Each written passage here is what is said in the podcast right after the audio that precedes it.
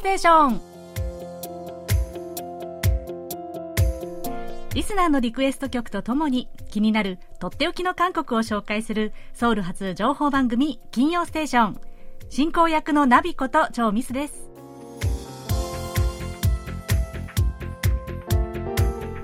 リスナーの皆さんこんにちは。안녕하세요 えー、今週の韓国はですね結構雨の多い1週間でした。これも春を連れてくる恵みの雨かななんて感じましたえ、本当にね、この乾燥する季節だったので、いや、久々の雨だななんて思いましたね。で、またこれで、あの、キョンサン北東とカンウォンドの方でずっと続いてた大き大きな山火事ですね、やっと鎮火したということで、まあ、ちょっとね、ほっとしました。まあ、何はともあれ、まあ、これから少しね、季節が変わってようやく暖かくもなって、まあ、花もね、これから一気に咲き始めるのかなと期待してます。さて、お便りをご紹介しますね。大阪府の谷口正さん。KBS 金ステ、超ミスさん、アニョハシンニカ。はい、アニョハシンニカ。えいつも楽しい放送ありがとうございます。さて、3月18日にぜひかけてほしい曲があります。と言いますのは、翌日3月19日 ,19 日は私の57歳の誕生日です。かっこ57になってまだ誕生日かい。ははは。曲は、切符千切内。嬉しい誕生日です。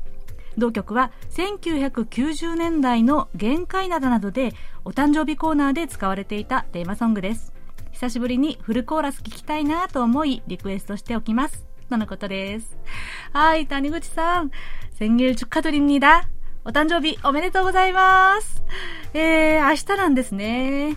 や、もう57になってまだ誕生日だなんて、いや、もう誕生日はいつでも、いくつになっても嬉しいものですよ。それはね。ねみんなにお祝いしてほしい日ですよね。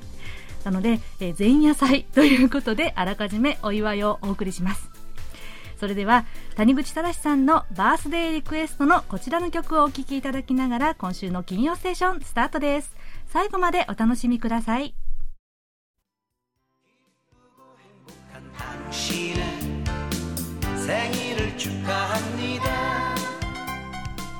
お送りした曲はチョン・ヨンロクさんが1991年に発表した曲で「吉分千友内嬉しい誕生日」でした。谷口正さんおめでとうございます。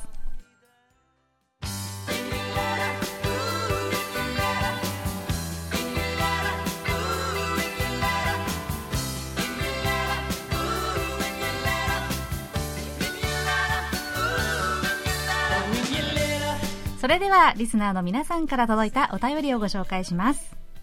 えー、先週金曜日のこの時間帯はですね、大統領選特別座談会をお送りしました。えー、聞いてくださった皆さんからたくさんご感想をいただきました。本当にありがとうございます。えー、早速いくつかご紹介しますね。え愛媛県の豊里隆さんです。日本ご飯の皆さん、ナビさんこと超ミスさん、こんにちは。金曜ステーションがあるかなと思って聞いたら大統領選挙があったのであった関係で久しぶりに金曜座談会があって身の引き締まる思いで聞いていました。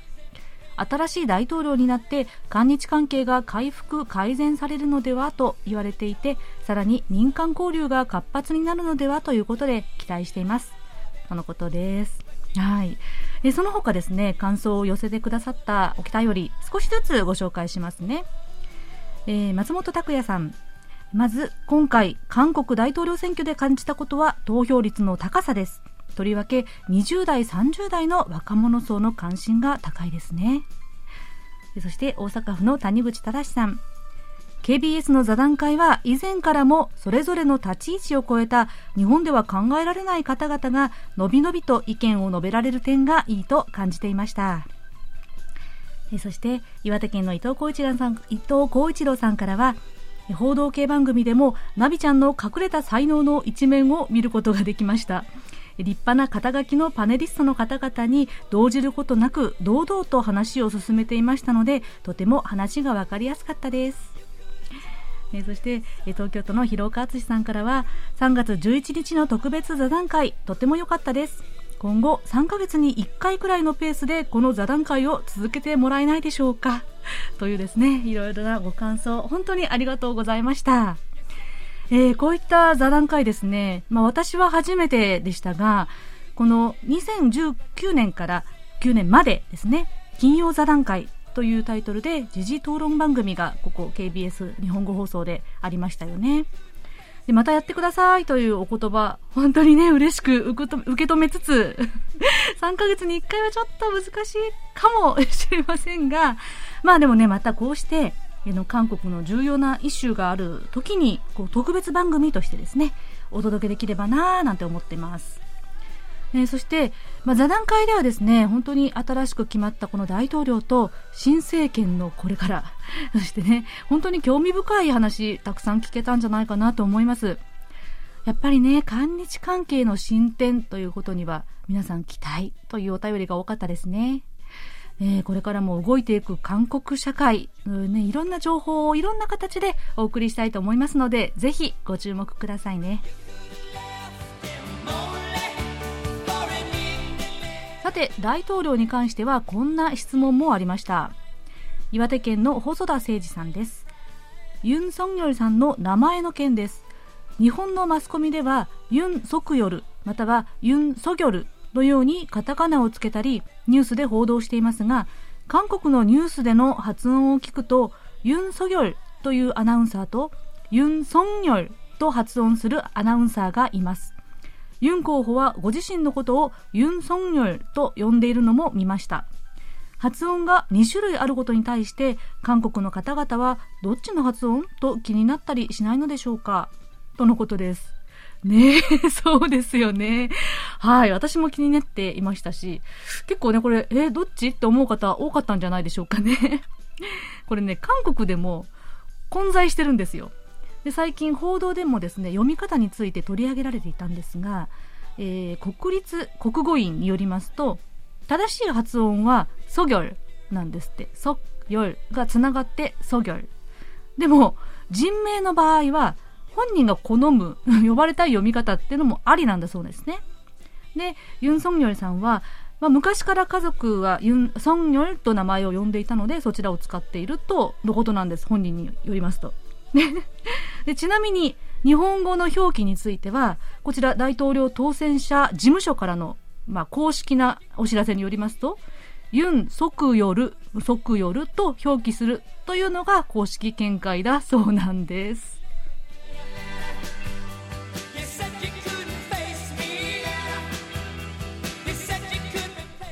清水正史さんです。金曜ステーション超ミスさん、金曜スタッフの皆さん、こんにちは。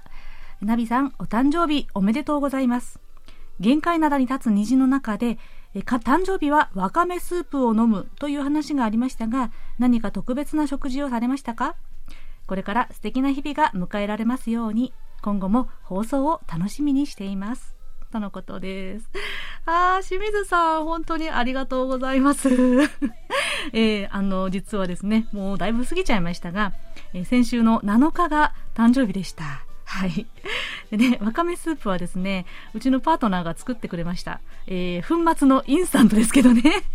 はい。あとね、まあ年に1回の贅沢ということでですね、えー、寒牛、牛肉を食べました。はい。ね、本当にいくつになっても誕生日っていうのはね、嬉しいものです。はい。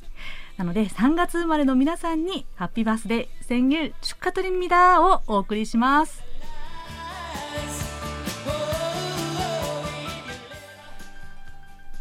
それではこちらのコーナー行きましょう。空耳ハングル韓国語のフレーズや歌の歌詞が日本語に聞こえるという空耳ハングル空耳ミュージックのコーナーです。今日は3月14日のホワイトデーに関連する空耳ハングルです。ある日、韓国人の空くんが日本人のミミちゃんに何かプレゼントを渡していました。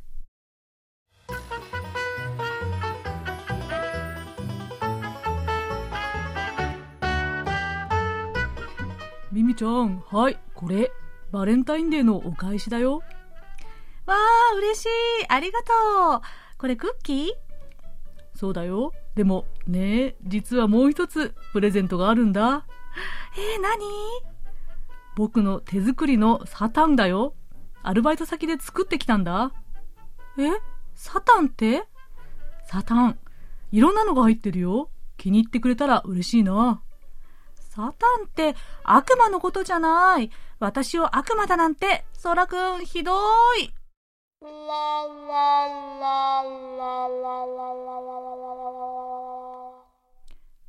はい。こちらですね、なんと、お二人のリスナーさんがほぼ同じ内容で送ってくださったんですよ、偶然。ね、えー、秋田県のラジオネームたわりんこさんと岩手県の伊藤浩一郎さんの、えー、ご投稿でした。い。や、もうね、ほんと打ち合わせたんですかと思ったぐらいね、ぴったりでびっくりしました。さてね、えーと、そらくんがホワイトデーのお返しのプレゼントを渡していますが、サタンと聞いて怒ってしまうミミちゃんでしたね。このサタンというのはですね、キャンディー、アメちゃん、関西風に言うとアメちゃんですね。そうなんです。いやサタン、悪魔 聞こえてしまったんでしょうね。でも、そらくん、手作りクッキーではなく、手作りのキャンディー、手作りサタンだなんて、粋ですね。飴職人ですかね。なかなかの技術ですね。はい。ということで、え今日はサタン、キャンディーを、え悪魔のサタンと勘違いしてしまったという空耳ハングルでした。ご投稿くださったラジオネームたわりんこさんと伊藤浩一郎さんにはささやかなプレゼントと私のサイン入りベリカードをお送りします。皆さん、引き続き楽しい空耳を見つけたらぜひお送りくださいね。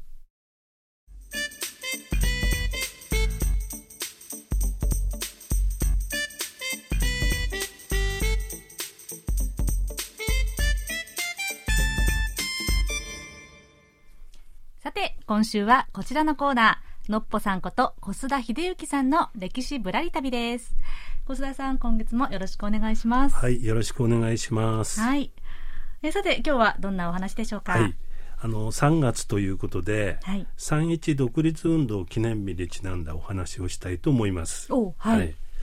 あのところで今年の三一節のムン・ジェイン大統領の演説ですけどどこでやったかご存知ですよね？はい。ちょうどこの式典をやったのは新しく今回オープンした大韓民国臨時政府記念館でしたよね、はい。ということなんですね。はい。私もオープンしてこの間2回も行ってきたんですけど、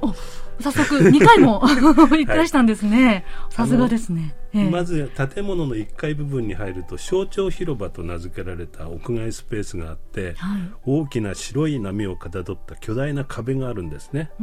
ムン・ジェイン大統領はこの歴史の波と題された壁のオブジェをバックにして今年の演説を行いました。はいそれで演説の中でムン・ジェイン大統領はこの100年間私たちは三一独立運動と臨時政府が夢見た民主共和国を実現させた、うん、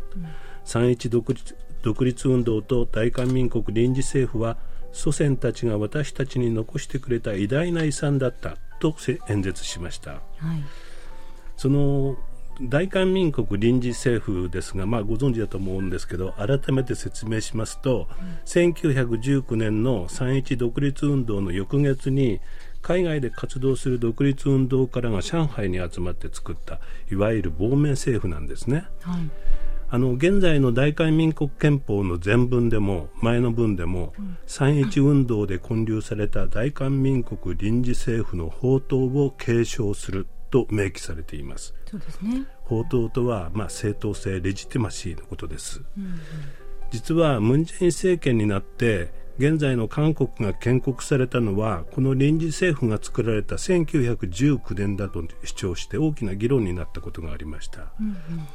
実はこの記念館の建設も5年前の大統領就任最初の年の幸福節の演説で約束したもので、うんおととし4月の臨時政府樹立101周年の記念式典が、まあ、この記念館の起工式を兼ねて行われたんですね。はい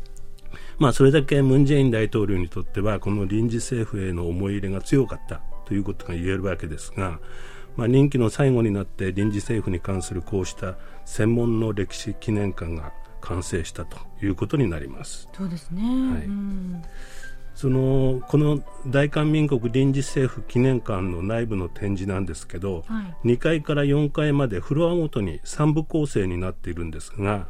その見学コースの最初2階のフロアに入って最初に目に目にするのが抗日独立義士と呼ばれる人たちが書いた誓約書いわば欠板書なんですね。うんあの1932年1月に昭和天皇の行幸の車列に手榴弾を投げつける事件が発生しまた1934年4月には中国・上海で天皇誕生日を祝う記念式典会場で爆弾が爆発する事件がありました、うん、まあ、こちらでは義挙と呼ばれますけど展示されている誓約書はこうした事件を実行する前に、うん、臨時政府のキムグ主席が組織した肝心愛国団という組織があるんですけどそこ宛てに書かれたもので、まあ、そこにはですね敵の主会つまり天皇や敵の将校を取り組することを明約する誓うと書かれています。取り組はい、はい、取り組の「と」は屠殺の「と」うん、陸は殺戮の「陸」と書きます、うん。まあ、さらにその臨時政府の指導者キムグ主席が漢文で書いた「とわ実記」という本が展示されていますけど、この「とは」とは「とは」の「和」とは和人つまり日本人のことで、つまりこの本は日本人を屠殺取り屈するという、まあ、抗日技師たちの義挙の内容を具体的に記述し肝心愛国団の目的について中国人にも知らせるためのまあ、漢文の本だったんですね。まあ、はい。まあ、日本人にとってはちょっとショッキングな展示内容なんですけど、実はこの展示はその後の歴史を説明する伏線にもなっています。うん、というのは、こうした抗日義士たちの義挙が、上海にあった臨時政府がその後、中国各地を転々と移動する原因にもなるからです。1932年1月の昭和天皇の車列に手榴弾を投げつける事件を起こしその実行犯が逮捕・起訴されると主犯としてキムグ主席に容疑が向けられ日本の関係の追及を受けることになります、まあ、それを避けるためにですね臨時政府は居場所を次々に変えその後8年の間中国各地を10カ所以上も転居して、まあ、1940年中華民国政府が戦時首都とした重慶に落ち着くまで、まあ、中国国内を転々としてほとんど毎年移動を繰り返すということになります。まあ、この移転にはですね臨時政府の要人や職員その家族が一緒に移動するんですけども重慶に到着する前その総勢は107人だったと言われています。ところでその中華民国政府は1937年日本との、まあ、南京攻防戦の最中に南京から武漢に移動して翌年1938年に重慶に移動するんですが、うん、その頃その大韓民国臨時政府は湖南省の調査から始まって広東省の広州、うん、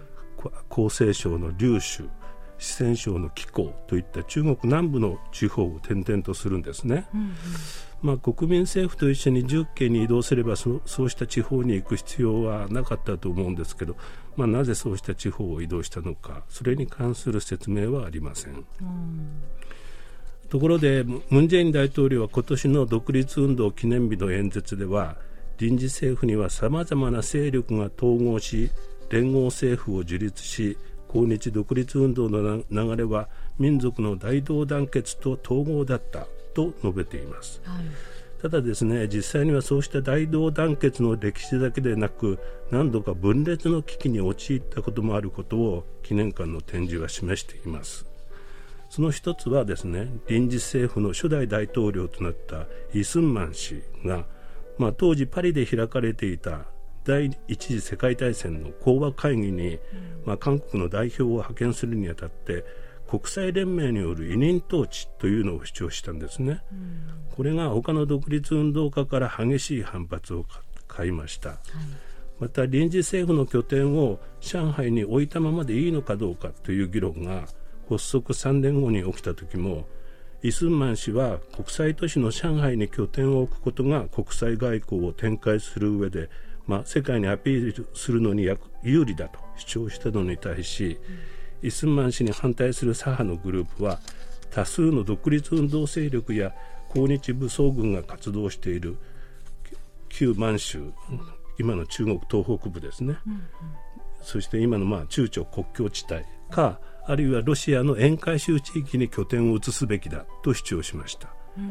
こうした左右の意見対立は後の国民代表大会の分裂や1925年のイスンマン大統領の大統領職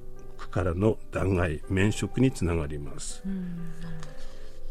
まあ、こうして、まあ、あの中国をはじめ海外のさまざまな場所で活動するを展開する多くの独立運動勢力を一つにまとめるというのはですね当時通信連絡手段や交通手段が限られていた中では相当な困難が伴ったものとみられます、うん、そうした中で1930年代以降臨時政府は海外の各地で発足した共産主義を信奉する左派勢力との統合に悩むことになります。そうした共産主義勢力は例えば中国東北部旧満州やロシアの沿海州で活動していた朝鮮革命党とか朝鮮民族革命党というのがあって、まあ、それらのグループも離合集散を繰り返していました。臨時政府のもとにはですね1930年に韓国独立党というのが結成されてそれが支配政党いわば与党の立場を維持してきたんですけどこうして各地に誕生した共産主義勢力の政党が、まあ、臨時政府の議会にあたる議政院や国民代表大会に参加するようになります。しかし、まあ、1937年に日中戦争が始まると日本と戦うためには統一戦線を結成し独立運動勢力を一つにまとめる必要がある。ということで右派政党と左派政党の統合の話し合いが進められました、うん、その一つが1939年中国の紀行というところで開かれた7党統一会議です。しかし、まあ、この会議は結局意見が分かれて決裂します。そして1943年重慶での会議で右派の3党が統合して新しい韓国独立党を結成して与党となり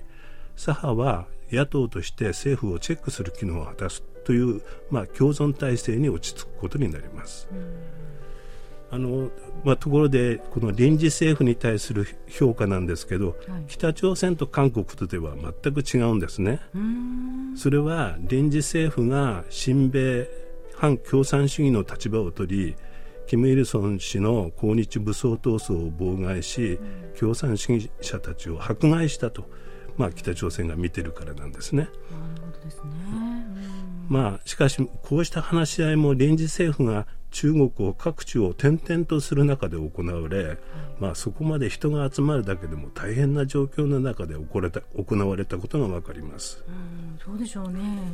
あの中国国内ですからねもう今でも大変なのに、はい、この戦争中に、えー、大変苦労しながらの移動でしたでしょうね。はいそうでしょうね、うんそれで太平洋戦争が始まると臨時政府は直ちに日本に対して宣戦布告し降伏軍という、まあ、軍隊を結成して日本との戦闘準備を進めますが日本日本が無条件降伏したために実際に降伏軍が日本軍と戦うことはありませんでした、うん、臨時政府の要人とスタッフはその年の11月と12月2回に分けて帰国し国の再建に取り組むことになります。その際に金武主席が出したのが国内外の同胞に告げると題して14項目の政策方針を示した文書で記念館ではこの文書が最も大きく展示されています、はい。うん、まあ、ところでこうした展示資料なんですけど漢字混じりの文書や漢文の資料が多いんですね、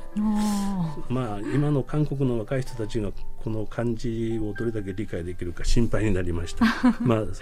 そうした資料の内容説明や背景については、より分かりやすい展示の工夫が求められるかもしれません。あそうなんですね、はい。うん。あのところでこの新しい記念館なんですがどこにあるかはご存知ですよね。はい。あの私はまだ行って行ったことがないんですけれども、はい、あのニュースでねやっていましたね。あのソデムングソウルのソデムングのソデムン刑務所西大門刑務所後のすぐそばですよね。よね。うん、はいあの地下鉄3号線独立門駅のすぐそばです。そうですね。はい。それで記念館の中からも窓越しにですね刑務所の前景を間近に見ることができます、はい、それで袖面刑務所の構内は今拘置所跡の発掘調査が行われていて、新たな記念館の再建工事も計画されているようですが、去年はユガンスン女子の銅像も建てられました、まあ、いわばこの一帯は抗日運動に関する歴史的施設が集中する地域になっています。さらにですね臨時政府や抗日運動を振り返る場所として、金主席や抗日騎士の墓があるヒョチャン公園があります、はいここには金主席の記念館や抗日義士や臨時政府の幹部を祀った義列祠という廟があって、あるんですが、うん、この他にですね国立墓地ソウル研究院、はい、ヒョンチュンヨンにはですね臨時政府に関わった人たちのお墓が1箇所にまとめられていて関係者の肩書きと名前を確認することができます。うんなるほどですね。はい。韓国大韓民国臨時政府というのは、まあ、聞いたことはあってもあまり知らないよく知らないという歴史かもしれませんね、はい、えー、この歴史に興味がある方はぜひ次にあの韓国に来られるようになったら、はい、ぜひですね、一度訪れてみたらいいなと。こういった場所を訪れたらいいかもしれません。そうですね。はい、はい、ありがとうございました。はいということで、え今日は新しくオープンした大韓民国臨時政府記念館のお話伺いました。小須田さん、ありがとうございました。はい、ありがとうございました。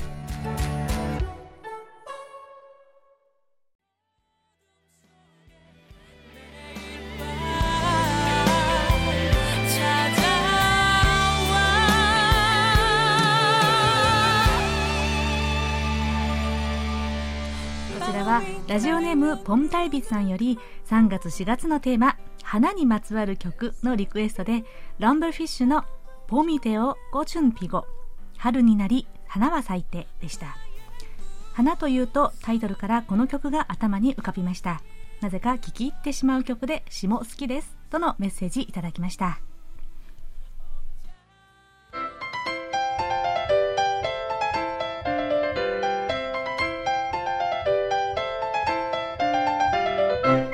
とっておき韓国ノート今さら聞けない韓国入門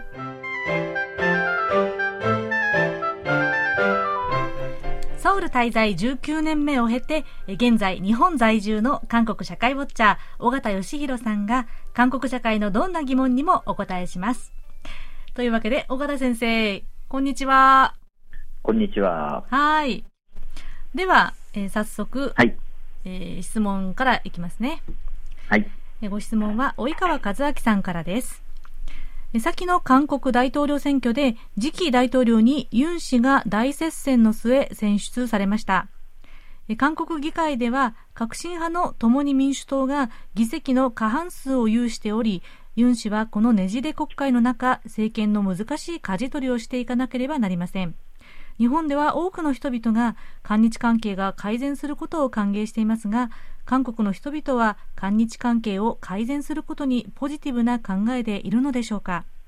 次期大統領のユン氏は国民の声を第一に踏まえて国政に取り組むことを表明しているだけに韓国の世論が韓日関係を改善すべきと捉えているのかが気になります。とのことです。はい、えー、先週ですね、えー、3月9日に、はい。えー、第20代大統領選挙が行われ、うん、えー、ユー・ソンニョル、えー、新大統領が誕生すると、まあ、実際には5月10日に就任ということになるんですけれども、そうですね、え決まりましたね。はい、はい、決まりました。うん。で投票率は77.1%ということで、非常にまあ、高い、かなり高かったですね、投票率ですね。はい。であのまあ、韓国の今回の大統領選挙は、選びたい候補がいない選挙だなんて、よく言われまして、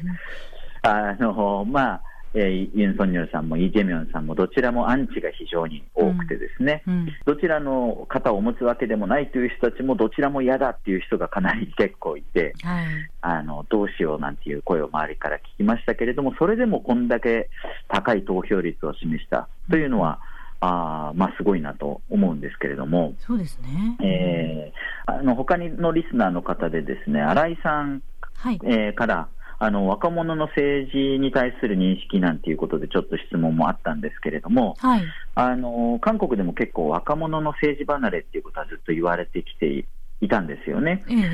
え、にもかかわらず今回やっぱり、えー、候補者、選びたい候補者がいないとは言っても、やはり自分たちの、まあ、人生というか生活が関わ関わっている、うん、えー、大統領選挙を、まあ、傍観はできないというのが多分、えー、多くの人たちの認識、まあ、これは若者に限らないと思うんですけれども、うん、まあ、これが多分韓国の政治に対する姿勢で、若者もやはりこう政治離れとは言われてても、えー、やはり自分の生活に、えー、関わってくる、えー、選挙には参加すると。まあ、これが韓国の民主主義の、まあ、肯定的な面だと言えるんじゃないかなと私は思っているんですね。はい、はいであの結果的に政権交代ということがあ起きたわけですけれども、うん、まあ、あのいずれの候補もですね主流派ではないと、まあ、ユン・ソンニョルさんはえー、国民の力という野党の、まあ、候補という形で出てきたというのもありますし、はい、そもそもその国民の力の中でも、えー、主流派にいたわけではない、そもそも政治家だったわけじゃないですから、そうはい。えー、そういう意味でももうもう本当にこう予想できなかった人は、大統領になったわけで、で、かたやその、まあ、負けはしましたけれども、イ・ジェミョンさんというのも、えー、与党の中でも、えー、主流派とは言えない、うん、まあ、ムン・ジェイン、えー、まあ、現大統領とは、えー、違う、こう、ね、流れの中にいる、まあ、うん、という人だったわけですね。うん、えー、ですから、いずれにしても、やはり、既得権層への反発というのが国民全体の中にあって、うん、えー、まあ、それを組んだ形でそれぞれのやはり候補も生まれてきて、そしてまあ最終的にも、まあ、今までと違う、え新しい風というのを期待する結果になったんじゃないかというふうに見ることができると思うんですね。で、えー、ムン・ジェインさんというのは、まあ、そもそもその,、まあ、その前の政権、パク・クネ政権の、えーまあ、スキャンダルの結果、生まれた政権だったわけですけれども、うん、えー、その分、まあ、期待もそれなりに大きかったものの、うん、やはり、えーまあ、国民、社会全般が期待していた石兵の生産ですね、はい、まあ、こう分かりやすく言えば、やはり既得権益にこう切り込んでいく、うん、まあえー、もともとね、えー、もこうえー、も持てる者たちが反映するような社会を変えてほしいって、うん、そういう期待があったにもかかわらず、うん、えー、うまくそれを、まあえー、変えられなかった。という、うん、まあ、それに加えてこう不動産問題っていうのはそういうねこう経済的な格差の象徴でもあったわけですけれども、それをまあ、切り崩すということもできなく、むしろなんか格差が拡大したんじゃないかというふうな、えー、ことも思われたり、あるいは、うん、えー、そのムン・ジェイン政権の中の、まあ、大統領本人ではないんですけれども、うん、えー、まあ、与党のですね、うん、えー、人のことばかり言ってられないんじゃないかと言えるような、うん、えー、まあ、与党のですね集大というのが指摘されたわけです。えー、そういったところが、まあ、期待のが、えー、の裏返しの失望と、あと、まあ、実はその期待されたようなね、えー、与党っていうのも、実は既得権層だったんじゃないのかというようながっかり、うん、えー、絶望、えー、いろんなものが多分大きかったんだと思います。うんうんうん、でさらにそういった中でその世代間の葛藤ですとか、あるいはジェンダー、えー、男女、えー、のあ分断、えそれから、まあ、保守、進歩の間の理念の対立とか、そういったことが非常に、えーまあ、クローズアップされ、えー、それがその社会をですね分断する結果になったというのも、うん、まあ、こう選挙を通じて、えー、見られたところなのかなと思うんですね。はい、えー、ですから選挙の中でも、その一番そういった理念とか、まあ、保守とか進歩っていうその旧体依然の枠組みで捉えられない若者が、どちらに票を入れるかというのが、そのえー、どちらの陣営もすごく気にしていたところだったようなんですね。はい、えー、ある程度の年齢以上の人はもう大体自分のこう、ね、理念が定まっている人が多い中で、若者は、えー、そういうのにとらわれずに、えーまあ、投票するんじゃないかと。いうようなところがあったわけです。まあ、それが逆にね、えー、いろいろ派生して分断を深めた部分もあるわけですけれども、うんでただ、あのまあ、ユン・ソンニョルさんがあ当選したということで、えー、韓国社会全般が保守的な方向を選択したというふうに単純にも見ることは多分できないと思っていて、あのやはり結果的に、えー、ユン・ソンニョルさんを選択は、えー、しましたけれども、やはりそれぞれの個別のあの案件に関してそれぞれ、えーまあ、国民、社会が求めるものっていうのはいろいろあって、それはやはり、えー、理念としての保守を選択したというのとはイコールじゃないと思うんですね。ですからえー、そういったところはですね、ちょっとあんまり単純化してみてしまうといけないのかなと。で、まあ多分、えー、これはあ当選者本人も、えー、分かっていることだとは思うので、はい。あのまあ、いずれの候補も国民の声を第一にっていうのは当然言っていたところで、非常にこう、やはり社会のね、えー、声に耳を傾けるというところが重要で、それを求められていた大統領選挙だ選挙だったので、うん、あの、これはユン・ソンニョルさんになったからということよりも、うん、やはりこれからの時代として、えー、大統領に求められる、えー、ところなのだろうと思います。はい、はい。はい、それそしてこの、ね、重要な、はい、というか、まあええ。ー、リスナーの皆さん、私たちにとっても非常に重要な韓日関係、ね。えー、なんですけれども、えまあ、そもそも大統領選挙においてですね、争点とは言えないポイントなんですね。あのーそうですね、はい、はい、あのやはり日本のメディアでは、どうしても、うん、日本に、対日関係に、えー、注目してしまうので、うん、それがクローズアップされて、どっちの候補がどうだとかっていうことをこう語りがちなんですけれども、うん、まあ、韓国の中でこの大統領どちらになるかっていうことが、対日関係に直接的な影響はほぼ、まあ、誰も、えー、そう考えていないだろうし、うん、えー、それほど争点にはなっていないと、うん、まあ、でだからといって、韓国の人たちが日本に関心が低いかというと、必ずしもそれでも違うわけで、うん、あの韓国にとってやはり日本というのは重要なあ国。え地域で、えー、まあ、日常的にも、よく私が言うのは、韓国において日本はもう日常化してるっていうような、あのまあ、位置づけがあって、もう当たり前のようにこう存在する、えー、隣国なので、あの当然、日本との関係は良くなることを多くの人が望んでいますし、うん、これはもう保守、進歩、どちらにとっても同じだと思うんですけれども、うん、ただ、えー、違いとすれば、うん、えー、保守の方っていうのは、まあ、保守っていうその政治的な、えー、理念っていうのが、そもそも国家を重視するというのが強い。で、えー、逆に進歩、進歩っていうと、まあ、日本だと革新と言われがちなんですけども、革新というよりも最近は、まあ、リベラルと言った方が分かりやすいかなと思うんですが、えーやはりリベラルというと、まあ、人権とかを重視する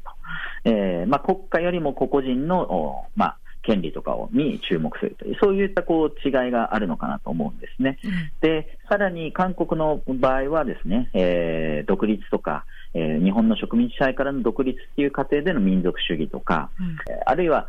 韓国がですね、えー、独立した後の、まあ、反共主義とか、うん、えそういったことっていうのが、この保守と進歩の間での、うん、まあ、違いになってきたりしているんですけれども、うんうん、えー、日韓関係における歴史認識問題っていうところに注目すると、うん、やはり保守っていうのは国家間の約束を重要視すると。で、リベラルの方は、えー、やはり個々人の権利とかっていうことに注目する傾向があるので、やはり被害者をいかに救済するかと。いう、うん、この、まあ、どちらもこれは、えー、外せないはずなんですけれども、その重視するポイントっていうのが若干こう温度差がある。えー、だから保守になると、被害者の救済よりも日本との関係を優先するんじゃないかっていう期待がやはりこう日本の、まあえー、特に政界の方ではあるんじゃないかと思うんですね。うん、えー、ですから韓国が保守政権になったということで、えーまあ、日韓関係が好転するんじゃないかっていう期待が持たれているような気がします。うん、ただ、これは、えー、韓日関係っていうのはそんなに単純ではなくて、うん、えー、で当然、韓国においてもですね、えー、その国家間の関係だけを優先して、それが国民世論に受け入れられるかというと、そんなことはないので、うん、えー、で最近のやはり国際秩序、外交関係というものと、うん、えー、人道主義と、まあ、要は被害者救済とかっていう、そういう植民地の生産をするとか、そういった考え方っていうのは、国際社会の今、新しいトレンドになりつつあるので、それのどちらをこう、えーまあ、選ぶかというよりか、どちらをこう優先していくか、あるいはどちらを、まあえー、いい加減にこう、えー、適度にこう優先していくか、うん、えー、というようなこう、まあ、適度に妥協するかっていうのも含めてですね、あるんだと思うんですね。はいはい、でそういった兼ね合いがどうなるかによって、多分日韓韓日関係っていうのは今後、展開していくんだろうと思います。うん、でそういう意味ではこう、史上最悪の日韓関係って言われてるのも、そもそも歴史認識問題をこうさておき、日韓外交とか貿易とか、そういったことに注目して日韓関係が史上最悪だと、こう言ってるところがあるので、そういう意味では確かに保守政権になったことで、あの希望が見出せるということはあるかもしれませんけれども、もともと本来の歴史認識問題の解決っていう意味では、うん、被害者の救済っていうこともあるので、うん、そういったところでは、もしかすると、その韓国内で、まあ、あるいはその人権とか被害者救済っていうことを重視する人たち、日本の中でも多くいますから、そういう人たちから見ると、この保守政権は日本との関係においてうまくやっていけるのかという不安も当然、えー、あるんですね。でこれはあのまあ、単純に保守だから日本とうまくやる、えーえー、リベラルだから日本とは対立するというふうな枠組みだけでは見れない部分で、うんうん、まあ、今後、注視していかないといけない、えー、ところなのかなと、えー、思います。はい、ありがとうございました。えー、今日はユン・ソンニョル次期大統領のにおける、まあ、韓日関係の世論についてのご質問にお答えいただきました。では、大方先生、えー、次回のこちらのコーナーでは、どんなお話でしょうか？はい、はい引き続き今更聞けない韓国入門ということなんですけれども、はい、えー、4月を迎えますね、はい、えー、迎えて、はい、私の、えー、近況報告を改めてさせていただきたいと思います。おいよいよ聞けるわけですね。はい。はい。とっておき韓国ノート、今更聞けない韓国入門宛てに皆さんどうぞお気軽にご質問をお寄せください。え本日は、及川和明さんからのご質問にお答えいただきました。